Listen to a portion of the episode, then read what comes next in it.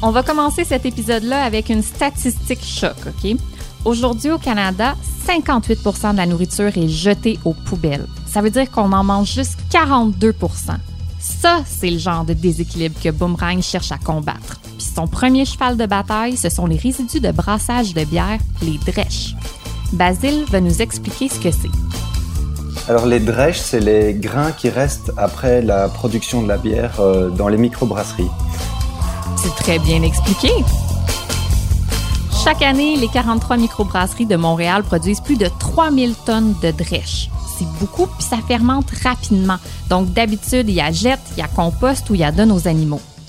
Mais ça, c'était avant que Basile et ses trois associés décident de lutter contre le gaspillage alimentaire en transformant les drèches en farine. Une farine super nutritive que les boulangers peuvent ensuite utiliser. Puis ce beau modèle d'affaires circulaire-là s'est concrétisé en pleine pandémie mondiale. J'avais prévu de faire une mission économique à New York avec PME Montréal et, mes autres associés pour aller voir une autre entreprise qui travaillait avec les drèches. Mais euh, ce, voyage à New York était prévu en avril 2020, donc euh, forcément, euh, ouais, tout a été annulé au dernier moment. Et après, euh, donc moi j'habitais à Montréal depuis un petit temps. Assez rapidement, en fait, euh, vers la fin mars, j'ai décidé de prendre un billet d'avion et rentrer en Belgique. Et je voyais bien qu'en plus ici tout commençait à se fermer, mhm. que être à Montréal ou être à Bruxelles au niveau du travail de la coopérative, ça allait pas changer énormément. Puis tes associés, est-ce qu'ils sont restés à Montréal? Tanguy et Mathieu, ils sont français, ils sont aussi rentrés chez eux une semaine après moi. Alexis, lui, il est de Montréal, donc il est resté ici. Heureusement parce qu'il a pu continuer à faire les quelques choses qui étaient encore possibles euh, pour la coopérative. Donc voilà, on s'est retrouvés sur euh, deux continents différents et trois pays différents pendant presque six mois. Alors que vous pensiez que ce serait une affaire de quelques semaines? C'est ça, on pensait vraiment qu'on serait de retour avant l'été. Fait que là, vous vous virez sur une scène puis vous décidez de faire le travail à distance.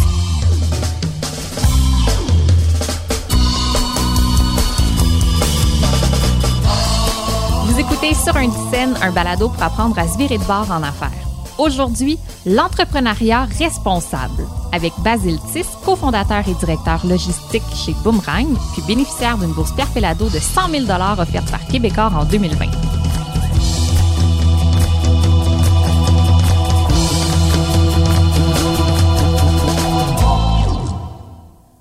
Aujourd'hui, on plonge donc dans l'histoire de quatre gars qui ont bâti une coop à distance pour contrer le gaspillage alimentaire. Mais avant que la pandémie de COVID-19 vienne faire une jambette à leur plan d'entrepreneur, ils étaient surtout quatre étudiants engagés. Mathieu Gauthier et Tanguy Conrad de HSC Montréal, puis Alexis Galland et Basile Tiss, avec qui j'ai jasé, qui étaient eux de Polytechnique Montréal. C'est en septembre 2019 que leur vie a pris un virage vers le monde des affaires. Boomerang, ça s'est vraiment fait par hasard. En fait, Basile venait d'arriver à Montréal pour poursuivre ses études à Polytechnique, puis il avait envie de rencontrer des gens. Ça fait qu'il allait dans toutes sortes de soirées. Hmm, et forcément, j'allais à, certains parties, je, rencontrais des gens, mais il y, a, beaucoup de Français ici, ça c'est sûr. Je, pensais, euh, je pensais pas qu'il y avait autant de Français, mais du coup, c'est comme ça que j'ai rencontré euh, Mathieu et Tanguy, qui sont français et qui sont arrivés en même temps que moi à Montréal. Et puis une semaine plus tard, pendant la grande marche pour le climat, les trois gars se croisent dans la foule par hasard. Ça fait qu'évidemment, ils discutent des enjeux du développement durable parce que c'est la journée idéale pour ça. Puis là, les deux amis disent à Basile qu'ils sont en train de développer un projet lié à ça, justement. Ils s'ajoutent sur Facebook. Puis deux, trois jours plus tard, Basile reçoit un message. Les gars lui demandent de se joindre à eux pour une compétition d'entrepreneuriat. Puis c'est quoi cette compétition-là? C'est quoi l'objectif?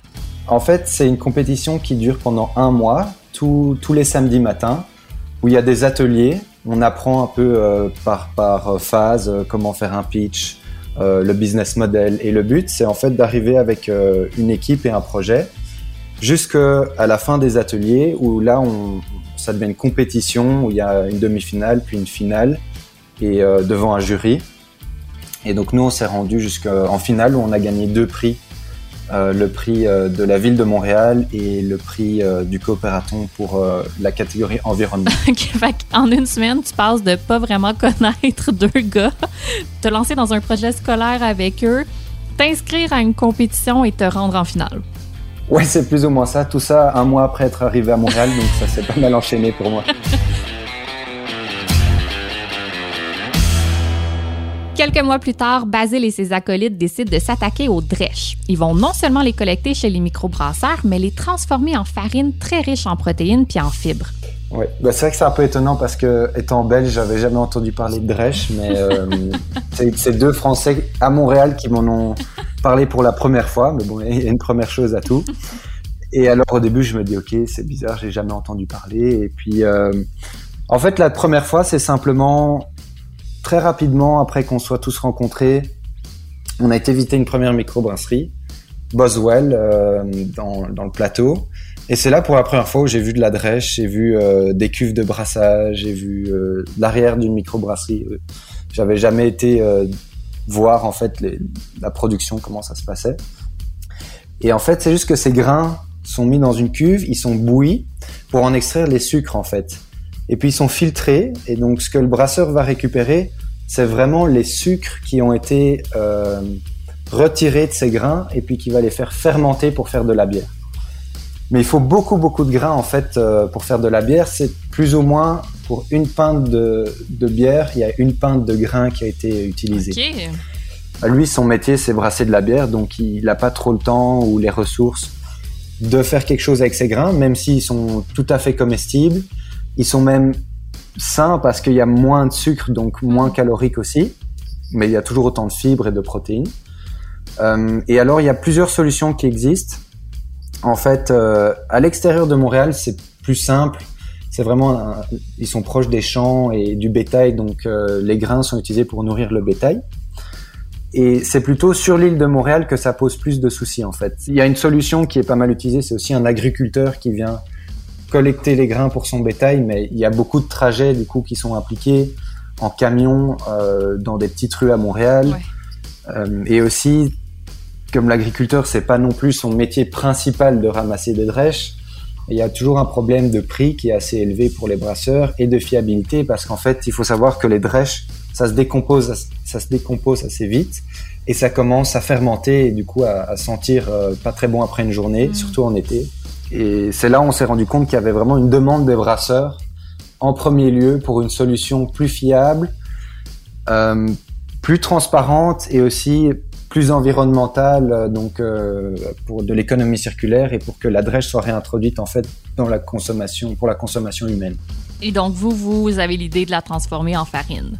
Pas tout de suite, c'est ça. Ben là, pour l'instant, c'est ce qu'on fait, mais au début, il y a eu plein d'idées. On voulait faire des, des falafels, on voulait faire euh, même euh, on peut faire des meubles avec de la drèche, on peut faire des cosmétiques. Wow. Euh, mais c'est surtout au coopératon en fait qu'on s'est rendu compte que si on voulait régler le problème à grande échelle, comme à l'échelle de l'île de Montréal, la farine c'était vraiment la solution qui pouvait nous permettre de, de revaloriser un maximum de drèche. Et ils décident de se partir en affaires, mais de faire ça en coop. L'idée leur est venue en jasant avec les gens de PME Montréal, mais tu sais, au fond, pourquoi une coop? C'était quoi au juste l'avantage pour eux?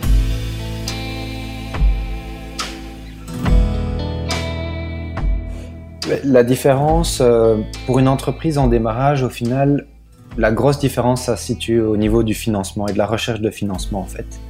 C'est que ben, une entreprise traditionnelle va faire euh, plusieurs euh, séries de financements avec des investisseurs extérieurs qui vont forcément prendre des parts de l'entreprise, alors qu'une coop, ça fonctionne euh, pas du tout comme ça. On peut avoir du financement externe, mais du financement n'équivaut pas en fait à des parts dans l'entreprise. Quelqu'un, n'importe qui peut financer la coop, mais aura toujours une voix au conseil d'administration.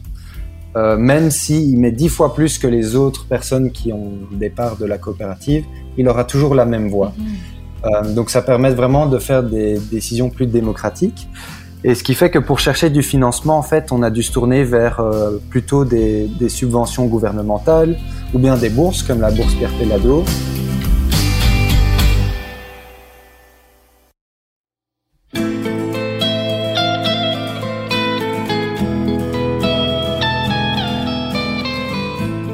On pourrait dire un modèle responsable pour une mission responsable. Mais bon, un modèle pas si simple à implanter quand une pandémie mondiale isole les membres fondateurs sur deux continents différents. On revient au moment pivot dans leur vie d'entrepreneur, le début d'année 2020. Comment ça se passe? Ben, ça se passe plutôt bien en général. Euh, le seul problème, en fait, c'est le décalage horaire. Oui, Basile a dû faire des réunions puis des pitchs à minuit. Puis non, c'était pas toujours facile. Puis en plus, la pandémie a aussi créé un retard de 4 à 6 mois dans leur projet. Le premier prix du concours des bourses Pierre Pellado et ses 100 000 sont arrivés à un moment où les gars étaient d'ailleurs particulièrement essoufflés. Qu'est-ce que ça a changé dans vos plans, cette grosse bourse-là? Bah, ça a tout changé en fait. On est passé d'une entreprise de quatre jeunes euh, étudiants avec aucune expérience et, un petit peu plus d'expérience qu'au début, mais toujours pas beaucoup. ça nous a vraiment donné l'opportunité de, de réaliser nos, bah, nos, nos, rêves pour la Coop Boomerang. Au fond, ça a rendu vos projets concrets. C'est ça, en un mot. Et finalement, six mois après leur séparation pandémique, les collègues ont pu se retrouver à Montréal. Depuis, les choses déboulent à toute vitesse pour eux. En, bref, on a fait un projet euh, pilote avec la microbrasserie Belle Gueule. Hmm qui est la plus grosse microbrasserie au Québec et une des plus anciennes. On a produit presque 500 kg de farine grâce à ce projet pilote. Ça nous a permis de vraiment valider pas mal d'aspects techniques, mais aussi d'aller valider le marché. Donc ça, c'était super important. On s'est installé dans un nouveau local à la centrale agricole. Oui. Et on a fait l'acquisition d'un déshydrateur là qui pourra nous permettre de déshydrater 2 tonnes de drèche par mois. Euh, mais récemment, on a appris qu'on avait reçu un financement, on peut pas encore dire lequel, mais un financement assez conséquent qui va nous permettre, lui, d'ici, je pense, euh, la fin de l'été ou début automne, de vraiment passer au niveau supérieur hmm. et d'aller chercher les drèches de plus grosses microbrasseries et de pouvoir euh, avoir une capacité de production de plus ou moins 10 tonnes par mois cette fois-ci. Et c'est pas parce que le futur est prospère que les gars perdent de vue leur mission responsable. Et j'imagine que tout ça, ça nous aide à bien dormir le soir. Bah oui, ça aide un peu mieux dormir quand même. Parfait. Je te souhaite euh, un paquet de très bonnes nuits, Basile. Merci beaucoup.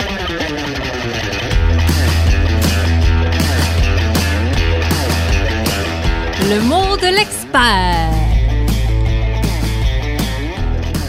Vous êtes aussi inspiré que moi, là, vous vous dites sûrement, ben moi aussi, j'aimerais ça être un entrepreneur éco-responsable. Comment faire?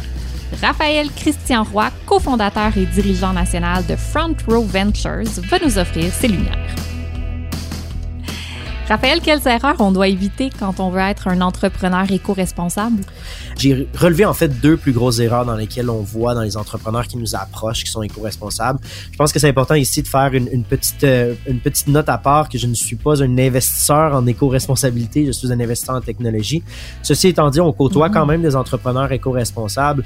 Euh, ce qu'on voit beaucoup, c'est des entrepreneurs éco-responsables qui n'ont pas de proposition de valeur.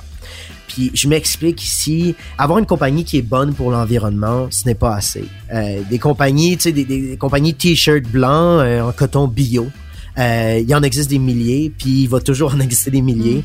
je pense que c'est important de comprendre euh, pourquoi est-ce que je dois acheter ce produit-là, pourquoi est-ce que je dois acheter ta compagnie? Trop souvent, on voit des entrepreneurs qui viennent vers nous qui disent ouais ben, ben moi euh, moi je fais ça, je fais ABC puis c'est bon pour l'environnement. Trop souvent, on oublie le c'est quoi le problème que tu essaies de résoudre, puis pour qui est-ce que tu essaies de le résoudre? Ah. quels sont ces avantages-là qui procurent à la société ou à l'audience que tu essaies d'aider? Euh, et en quoi est-ce que ces, ces services-là ou ces produits-là se distinguent des concurrents?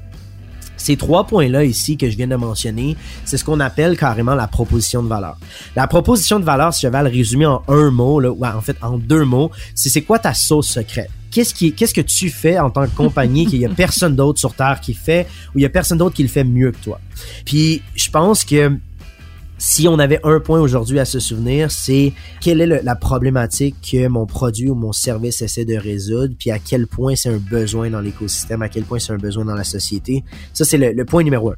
Euh, j'accélère ici, point numéro deux, euh, un drôle de rapport avec l'argent et les profits il y a comme une fausse croyance dans la dernière décennie que c'était des, compagnies éco-responsables à impact social ne doivent pas générer de revenus, ne doivent pas générer de profits. Je suis un grand fervent défenseur que c'est faux. Au contraire, quand on, hmm. quand on génère des revenus, revenus, quand on génère des profits, ben, ça nous donne encore plus de moyens pour pouvoir changer le monde, pour pouvoir avoir un impact social sur l'écosystème. Je pense que c'est important ici. Souvent, trop d'entrepreneurs éco-responsables vont se vont se, taper dans le dos en disant comme non non non non, moi je suis pas ici pour faire de l'argent. Euh, puis je pense que ça c'est une problématique qu'on voit trop souvent. Au contraire, être capable de générer des profits, être capable de générer de l'argent, dans mon langage à moi en tant qu'investisseur, ça égale euh, être capable d'avoir les moyens de tes ambitions pour pouvoir changer la planète d'une certaine façon. Merci pour ces suggestions, Raphaël Christian Roy, et merci de m'avoir permis de réaliser que si je devais me trouver un nom de rappeuse, ce serait Sauce Secrète. un plaisir. Merci beaucoup.